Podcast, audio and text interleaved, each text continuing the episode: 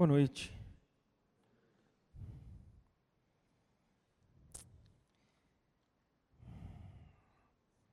Vamos continuar olhando um pouquinho para esse, esse tema, essa série. Ele é. E vamos fazer isso até 23 de dezembro deste ano. Enfim, é Natal, quer dizer, estamos projetando Natal, por isso que iremos até 23 de dezembro. E hoje a gente vai pensar um pouquinho a respeito de Jesus, o pão da vida. E para isso eu quero ler João. Vou direto ao texto hoje. João 25 a 59. Se você é bom de matemática, você já vai já, ter, já reparou aí que é um textão. E aí eu me lembro de um professor meu que dizia, pastor Irlande, falava, ó, faz o seguinte, quando você for pregar, falava para nós alunos, quando vocês forem pregar, leiam um texto bem grande, o maior texto possível, porque se depois da leitura o que vocês forem falar não prestar, pelo menos o texto valeu, a leitura. Então, como eu não me garanto, o texto hoje é grande. E pelo menos o texto vai prestar. João 6, 25 a 49, a 59.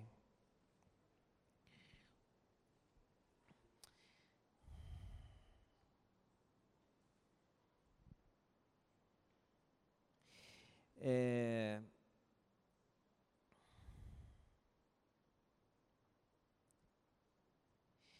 Aqui, até chegar aqui no 25, no começo do capítulo, Jesus havia multiplicado pães e peixes. Ele estava ensinando por um bom tempo já. Aí a multidão começou a ficar com fome. E na conversa ali com os discípulos, eles veem que não tem o que possa ser oferecido. Jesus multiplica pães e peixes e todos se fartam. Aí Jesus sai do meio do grupo, os discípulos também, Jesus vai na frente, os discípulos vão atrás, até que os discípulos estão no barco e começa uma tempestade, Jesus anda sobre as águas e eles ficam atemorizados, Jesus acalma tudo, eles se encontram novamente e a multidão vai atrás. A multidão está na cola de Jesus e é quando nós lemos o 25. Quando o encontraram, quem encontrou Jesus? É a multidão do outro lado do mar, perguntaram-lhe: Mestre, quando chegaste aqui? Jesus respondeu: A verdade é que vocês estão me procurando, não porque viram os sinais miraculosos, mas porque comeram os pães e ficaram satisfeitos.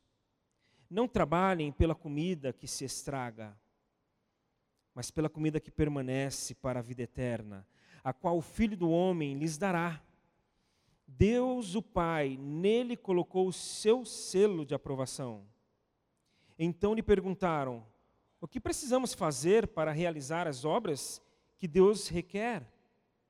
Jesus respondeu: A obra que a obra de Deus é esta: crer naquele que ele enviou. Então lhe perguntaram: Que sinal miraculoso mostrarás para que o vejamos e creiamos em ti? Que farás? Os nossos antepassados comeram o maná no deserto, como está escrito: Ele lhes deu a comer pão dos céus. Declarou-lhes Jesus: Digo-lhes a verdade, não foi Moisés quem lhes deu o pão do céu, mas é meu Pai quem lhes deu, quem lhes dá o verdadeiro pão do céu. Pois o pão de Deus é aquele que desceu do céu e dá vida ao mundo. Disseram eles: Senhor, dá-nos sempre desse pão. Então Jesus declarou: Eu sou o pão da vida. Aquele que vem a mim nunca terá fome. Aquele que vem a mim nunca terá fome, mas aquele que em mim que crê em mim nunca terá sede. Mas como eu lhes disse, vocês me viram, mas ainda não creram. Todo aquele que o Pai me der virá a mim, e quem vier a mim, eu jamais rejeitarei. pois desci dos céus, não para fazer a minha vontade, mas para fazer a vontade daquele que me enviou. E esta é a vontade daquele que me enviou, que eu não perca nenhum dos que ele me deu, mas os ressuscite no último dia. Porque a vontade de meu Pai é que todo aquele que olhar para o Filho e nele crer tenha vida eterna, e eu o ressuscitarei no último dia. Com isso, os judeus começaram a criticar Jesus, porque dissera: Eu sou o pão que desceu do céu. E diziam: Este não é Jesus, o filho de José? Não conhecemos seu pai e a sua mãe? Como ele pode dizer desci do céu? Respondeu Jesus: Parem de me criticar. Ninguém pode vir a mim se o Pai que me enviou não o atrair. E eu ressuscitarei no último dia. Está escrito nos profetas: todos serão ensinados por Deus. Todos os que ouvem o Pai e dele aprendem, vêm a mim. Ninguém viu o Pai, a não ser aquele que vem de Deus. Somente ele viu o Pai. Asseguro-lhes que aquele que crê tem a vida eterna. Eu sou o pão da vida. Os seus antepassados comeram maná no deserto, mas morreram. Todavia, aqui está o que desceu do céu, para que não morra quem dele comer. Eu sou o pão vivo que desceu do céu. Se alguém comer deste pão, viverá para sempre. Este pão é a minha carne, e eu darei pela vida do mundo. Então os judeus começaram a discutir exaltadamente entre si: Como pode este homem nos, nos oferecer a sua carne para comermos? Jesus lhes disse: Eu lhes digo a verdade: se vocês não comerem a carne do filho do homem e não beberem o seu sangue, não terão vida em si mesmos. Todo aquele que come a minha carne e bebe meu sangue tem a vida eterna, e eu o ressuscitarei no último dia pois a minha carne é verdadeira comida e o meu sangue é verdadeira bebida. Todo aquele que come a minha carne e bebe meu sangue permanece em mim e eu nele. Da mesma forma, como o Pai que vive me enviou e eu vivo por causa do Pai, assim aquele que se alimenta de mim viverá por minha causa. Este é o pão que desceu dos céus. Os antepassados de vocês comeram o maná e morreram mas aquele que se alimenta deste pão viverá para sempre. Ele disse isso quando ensinava na sinagoga de Cafarnaum. Senhor, o único sentido de estarmos aqui, o único sentido de abrirmos este livro que cremos ser a tua palavra, ter a tua mensagem para nós, é porque o Senhor é quem disse ser. Por isso estamos aqui. Por isso temos expectativas nessa noite. Por isso necessitamos te ouvir. Por isso nós te falamos, Senhor, nós queremos. E se não queremos tanto, que bom que o Senhor quer falar e agir em nós e nos transformar. Que assim aconteça em nome daquele que é. Amém. Amém. É, é, com uma certa frequência que eu me lembro de uma frase de Billy Graham, quando ele disse que nós somos exatamente quem a Bíblia diz que nós somos. O ser humano é exatamente quem a Bíblia diz que o ser humano é. E a primeira vez que eu li essa frase, e de vez em quando essa frase vem e fala comigo novamente, e falou enquanto eu estudava esse texto, é, a primeira vez que eu li, e, e, me chamou a atenção, porque nós olhamos para a Bíblia, nós vamos para o texto bíblico, nós abrimos a mensagem do Senhor para nós e achamos que essa mensagem fala apenas de Deus para nós. Nós achamos que esta palavra fala apenas a respeito de quem Ele é mas ela fala a respeito de quem nós somos também. Ela não apenas revela Deus para nós mesmos, mas ela revela nós para nós mesmos. Então a série fala de quem é Jesus, mas vamos ver quem nós somos para ressaltar ainda mais quem Ele é. E mostrar para nós mesmos a necessidade que nós temos desse Deus que é quem é. E nós somos interesseiros. Mas calma lá, Marcelo. Você estava tão legal, quem ele é, quem nós somos, e logo de cara você manda essa. Nós somos interesseiros. Não, não, fui, não sou eu que estou falando. É a Bíblia que nós abrimos e acabamos de ler, que diz quem nós somos e diz que nós somos interesseiros. Porque aqui no começo do, do versículo 25 e do 26, Jesus é indagado: como é que o Senhor chegou aqui, Senhor? O Senhor estava conosco aí, pegou um barco, não pegou, só tinha um, cadê? É, como é que foi isso? Vocês só estão interessados naquilo que eu tenho para dar para vocês, porque vocês se comeram e se fartaram. Vocês não estão interessados em mim. Nós somos interesseiros. Nós somos utilitaristas. Nós queremos usar Deus.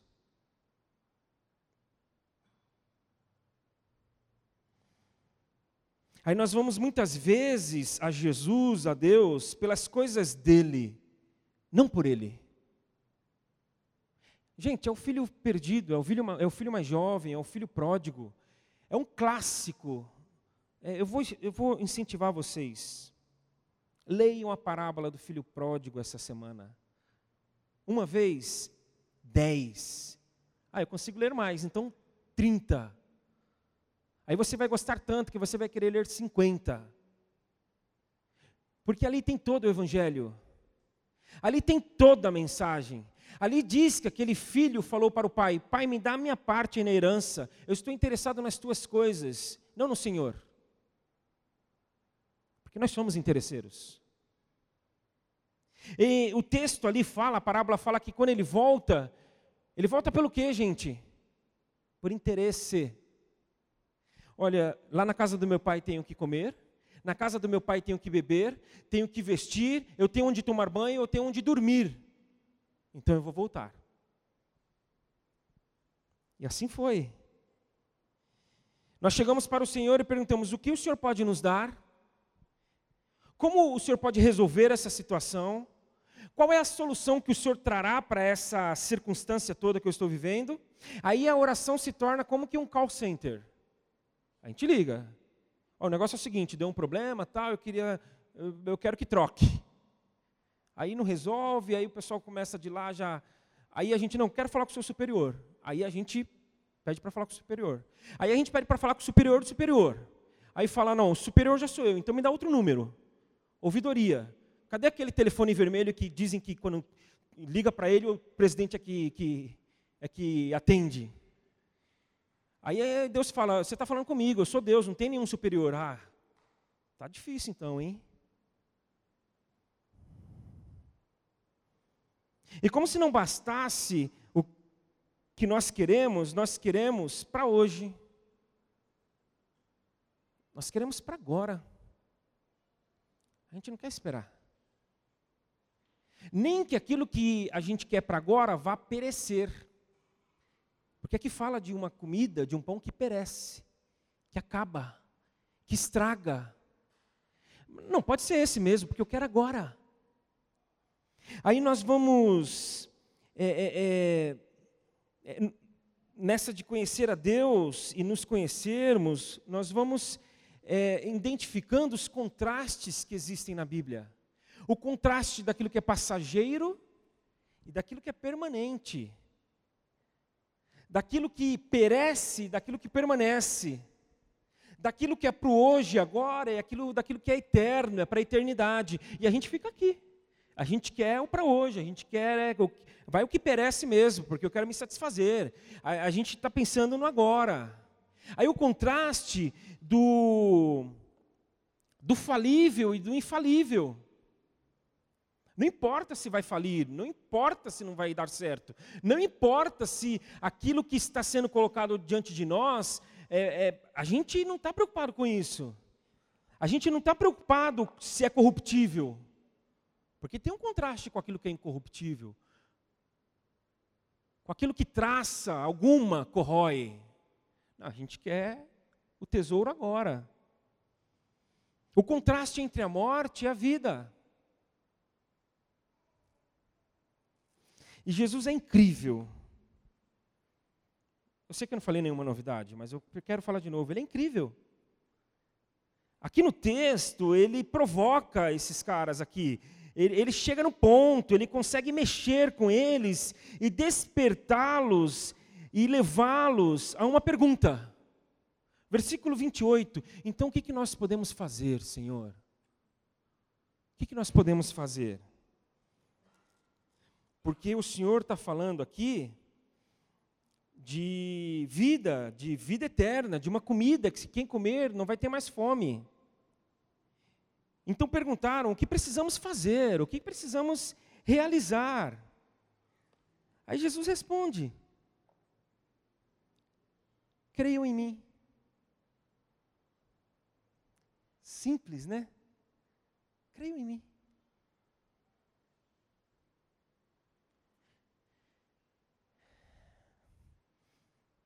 Aí eles perguntam: O que, que o Senhor fará para que creiamos no Senhor? É gente cara de pau mesmo, né? Creiam em mim. Ah, mas peraí, não é tão fácil assim, Senhor. Está achando que é fácil? O que, que o Senhor vai fazer para a gente crer no Senhor?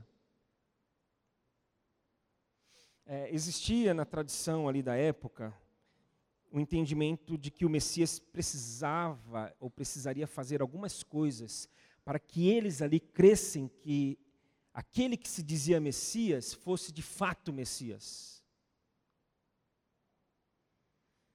É, antes, tá? É, segura aí.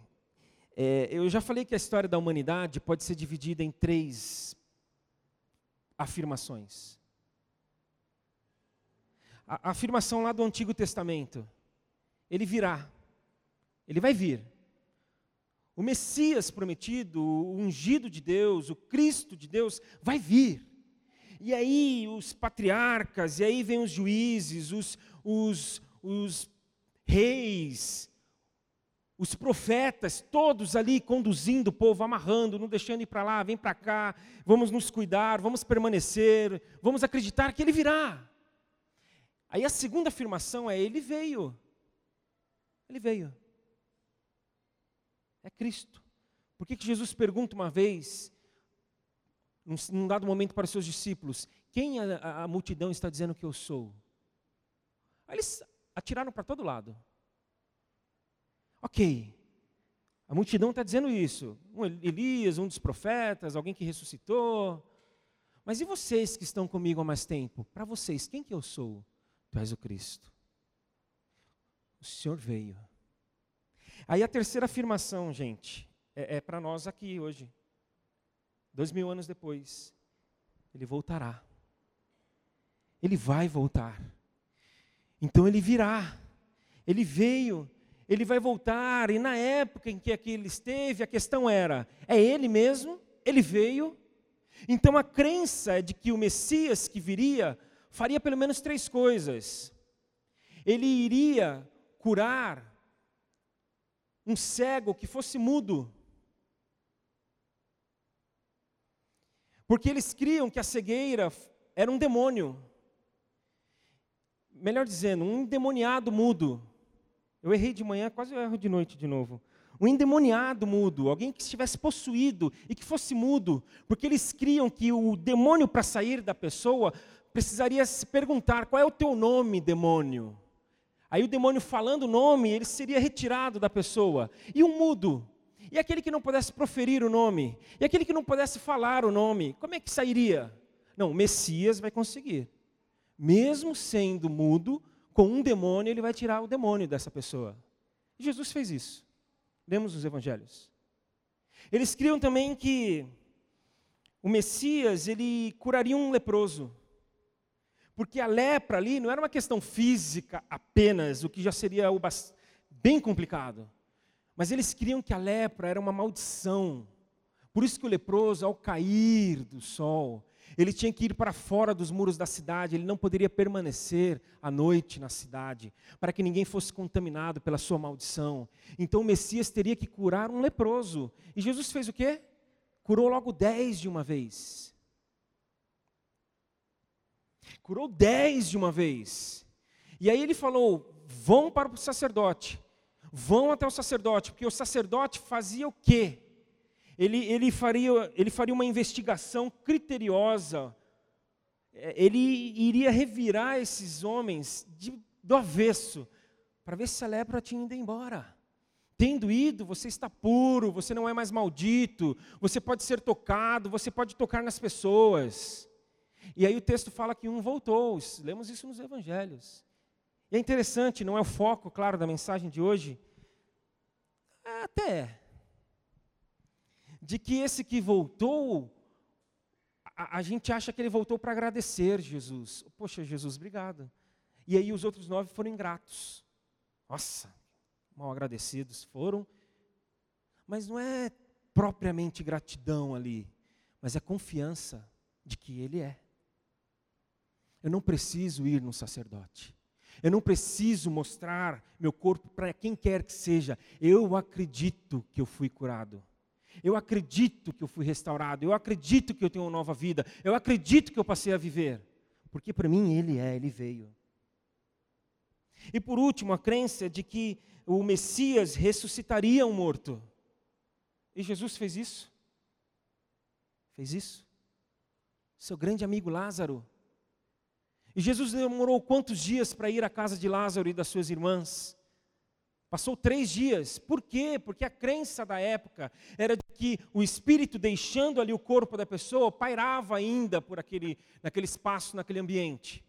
Então, se Jesus chegasse antes de três dias e falasse, Lázaro, levanta, ah, ficou fácil. O Espírito estava aí ainda. Hum, ele não é o Messias. Então ele demora. E elas não entendem. Elas brigam com ele. E ele diz: Eu estou sabendo o que eu estou fazendo. Aí, passado três dias, ele chega para Lázaro e fala: Lázaro, levanta. E Lázaro levanta. Por quê? Porque ele veio. Era ele ali.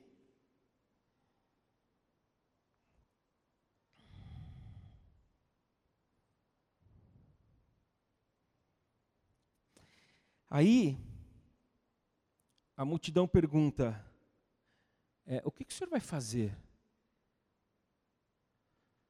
Fico imaginando Jesus ouvindo essa pergunta: Vocês estão de brincadeira comigo? O que, que eu vou fazer? Eu já fiz. Eu vim. Eu estou aqui. Ah, imaginem é, a gente se matando aqui nesse espaço. A gente se matando, batendo um no outro, brigando, sangue para todo lado, xingamento. Só imagina, tá? Porque aqui é uma paz que. Só imagina. Aí Jesus entra. Aí Jesus entra, e aí a gente vai se acalmando, alguns vão percebendo que é Jesus, ele se senta aqui, aí na hora que ele se senta, o pessoal de lá também olha, e aí a gente para e pergunta: Senhor, o Senhor está vendo o que, que nós estamos fazendo aqui? O Senhor está vendo como nós estamos aqui? O que, que o Senhor vai fazer agora? Aí ele, o que eu vou fazer? Eu já fiz, eu vim. Eu estou aqui. Aí a questão é, diante da vinda dele, o que, que a gente vai fazer agora? Essa é a questão. Porque o grande milagre é ele ter vindo, é ele ter descido dos céus. Esse é o grande milagre.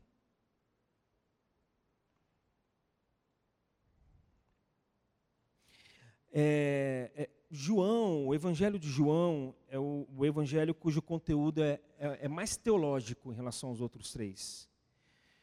João ele tem um conteúdo, é, tem muito mais coisas que a gente poderia falar aqui. Principalmente essa questão, só vem a mim aquele que o Pai der, aquele que o Pai trouxer e atrair, aquele que o Pai der a mim eu não vou rejeitar. É um conteúdo teológico aqui dos mais gigantescos e nós nem estamos nem estamos nem vamos entrar nessa questão. Até porque a minha intenção agora, sobretudo, já caminhando para tentar fechar essa reflexão, é ser muito prático. Então, quando Jesus fala que ele veio dos céus e ele veio, é o pão da vida para nos dar vida, que vida é essa? A vida, gente, ela se resume ou, a vida é, na verdade, relacionamentos. Não é outra coisa. Se você está sentado aí, muito possivelmente você veio aqui por conta de algum relacionamento. Algum relacionamento. Eu, eu espero que todos que aqui estão tenham vindo por conta de algum relacionamento que já tem com alguém, daqui ou de fora. E que estando aqui, estejam buscando um relacionamento com Deus. Porque a vida é relacionamento. Pai, Filho e Espírito Santo viviam como um Deus triuno, relacionamento entre eles. Perfeito, ajustado, em perfeita harmonia, sincronia, amor abundante e absoluto entre eles, um prazer indescritível, relacionamento. Pai, Filho e Espírito Santo. E aí eles pensam em criar o ser humano para o quê? Relacionamento. Deus não nos cria para para nos usar. Deus não é utilitarista. E muito menos nos cria para que o usemos. Então, não cabe sermos interesseiros. Ele nos cria para relacionamento. Com Ele, entre nós e com a natureza, com toda a criação. Aí só que nós quebramos esse relacionamento. Nós quebramos, nós interrompemos a vida.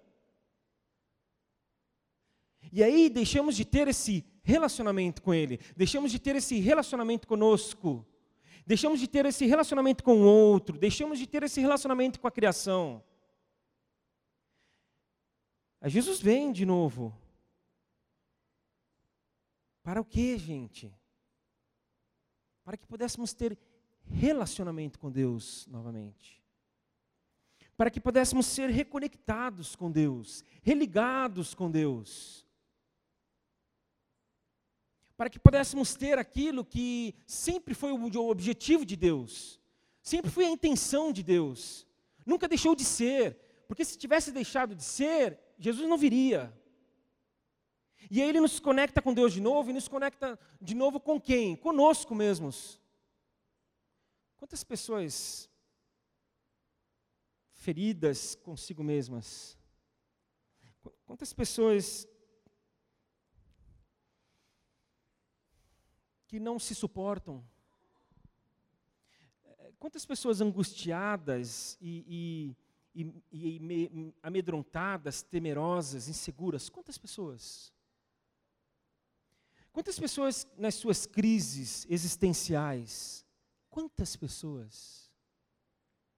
E aí ele vem para relacionamento da gente com a gente mesmo. Relacionamento com o outro. Ele tanto quer relacionamento entre nós, que Jesus morreu por isso. Eu acho que às vezes a gente, a gente é, futiliza e banaliza e, e superficializa uma verdade assombrosa. Jesus veio e morreu para que nós pudéssemos ter relacionamento entre nós. Se Jesus não tivesse morrido numa cruz, dado a vida dele, nós não teríamos relacionamento entre nós. E era tão importante que tivéssemos relacionamento entre nós, que Jesus deu a vida dele por isso. Não é pouca coisa. E tem a criação toda a criação. É, acho que 15 dias atrás, se não foi semana passada, eu fui beber água ali. Aí eu peguei meu copinho plástico ali. Aí fui pegar para uma adolescente que estava também chegando. Ela, não, obrigado. Ela estava com uma caneca. Falei, poxa, é, eu estou usando agora a caneca, eu estou evitando de consumir o copinho plástico. Relacionamento com a criação. Aquela garota entendeu isso já. Ela entendeu. Talvez se ela contou isso para algum amigo da escola, tenham dado risada dela. E ela pode ter pensado: é, eu já entendi por qual motivo Jesus morreu na cruz.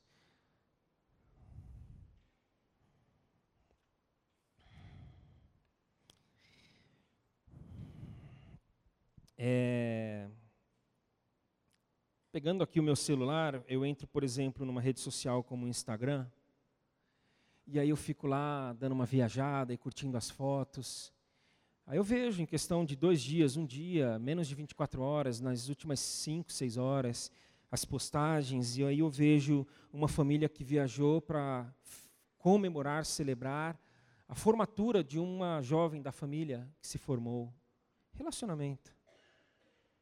Muito legal. Aí eu vou correndo aqui, a, o feed aqui de fotos, e aí um casal da igreja vai casar uns amigos. E aí tem umas fotos bonitas aqui deles, postando, alegres, celebrando. Relacionamento. Aí eu corro mais um pouco, outro casamento, no mesmo final de semana. Aí eu ando mais um pouco, uma família que foi viajar para a praia nesse feriado. Relacionamento. Só que aqui eu tenho um aplicativo também, que não é só o Instagram, eu tenho o WhatsApp, aí eu clico no WhatsApp, aí a coisa muda um pouco de figura. Aí eu recebo de uma mãe que perdeu seu filho, isso ontem pela manhã eu recebi. Perdeu seu filho de nove meses, já faz alguns meses, perdeu seu filhinho. Fala, Marcelo, o meu filho, ele dorme nesse momento ou ele está com o pai? Ele dorme aguardando a ressurreição dos mortos ou ele está no colo do Senhor? Relacionamentos.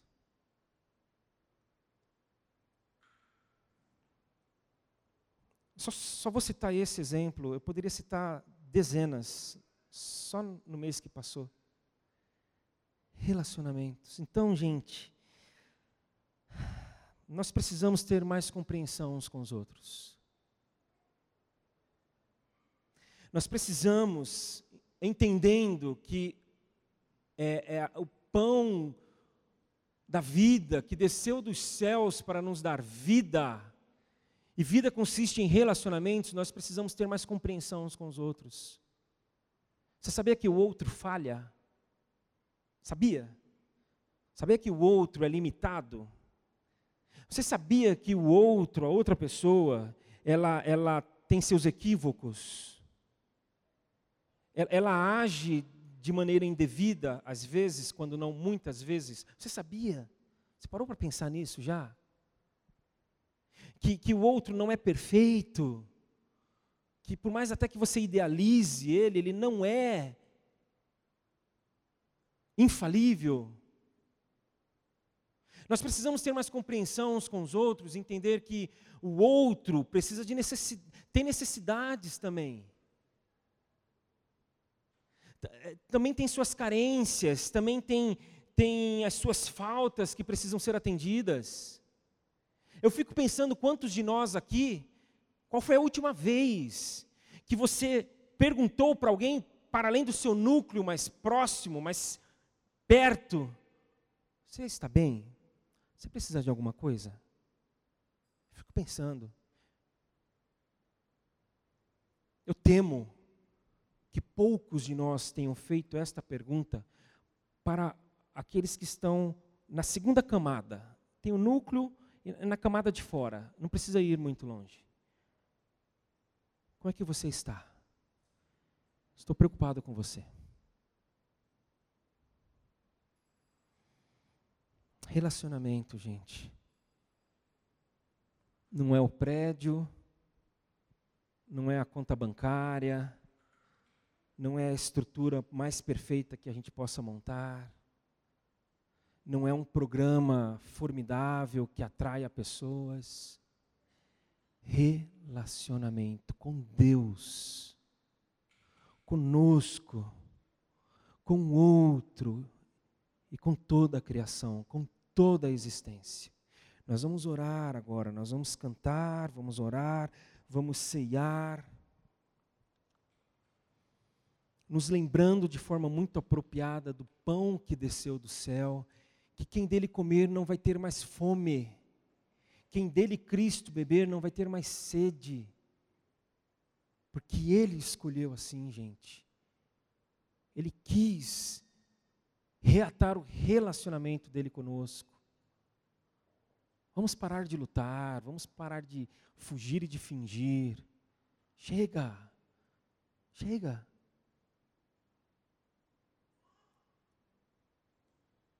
Então vamos, vamos cantar e vamos orar também.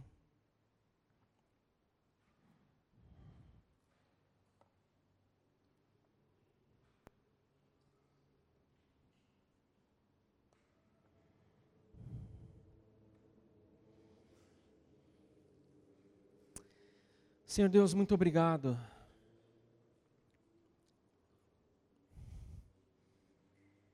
Muito obrigado porque o Senhor não deixou na nossa mão. Muito obrigado porque a descida do teu filho, do pão que veio do céu, não foi uma decisão nossa, não dependeu da gente. O Senhor não nos perguntou, o Senhor não nos inquiriu, o Senhor não nos indagou se a gente queria. O Senhor enviou o seu filho, porque precisávamos. Senhor, nos leva à compreensão de que esse é o grande milagre. Senhor, nos leva ao entendimento de que isso é suficiente. De que a presença, a vinda, a visitação e a entrega dele a nós já é o bastante para que nos entreguemos a Ele, para que possamos comê-lo e bebê-lo, e nunca mais ter fome nem sede, porque passamos a ter e viver uma vida como nunca antes, contigo em primeiro lugar, Senhor. Nos reanima, Senhor, novamente contigo. Nos envolve novamente contigo. Nos atrai mais uma vez para o Senhor nos coloca diante do Senhor para que, de maneira tão clara e absoluta, não nos reste outra alternativa senão cair diante dos teus pés, Senhor. E aí, quando nós olharmos para o Senhor, nós vamos passar a olhar para nós da maneira mais equilibrada possível também, mais sadia, menos doentia e menos nociva, em que a gente acaba machucando a gente e machucando o outro. Senhor Deus, que nós possamos olhar uns para os outros e ver a pessoa, não um número, não um fornecedor nosso, não um potencial cliente, não um parceiro comercial, mas alguém.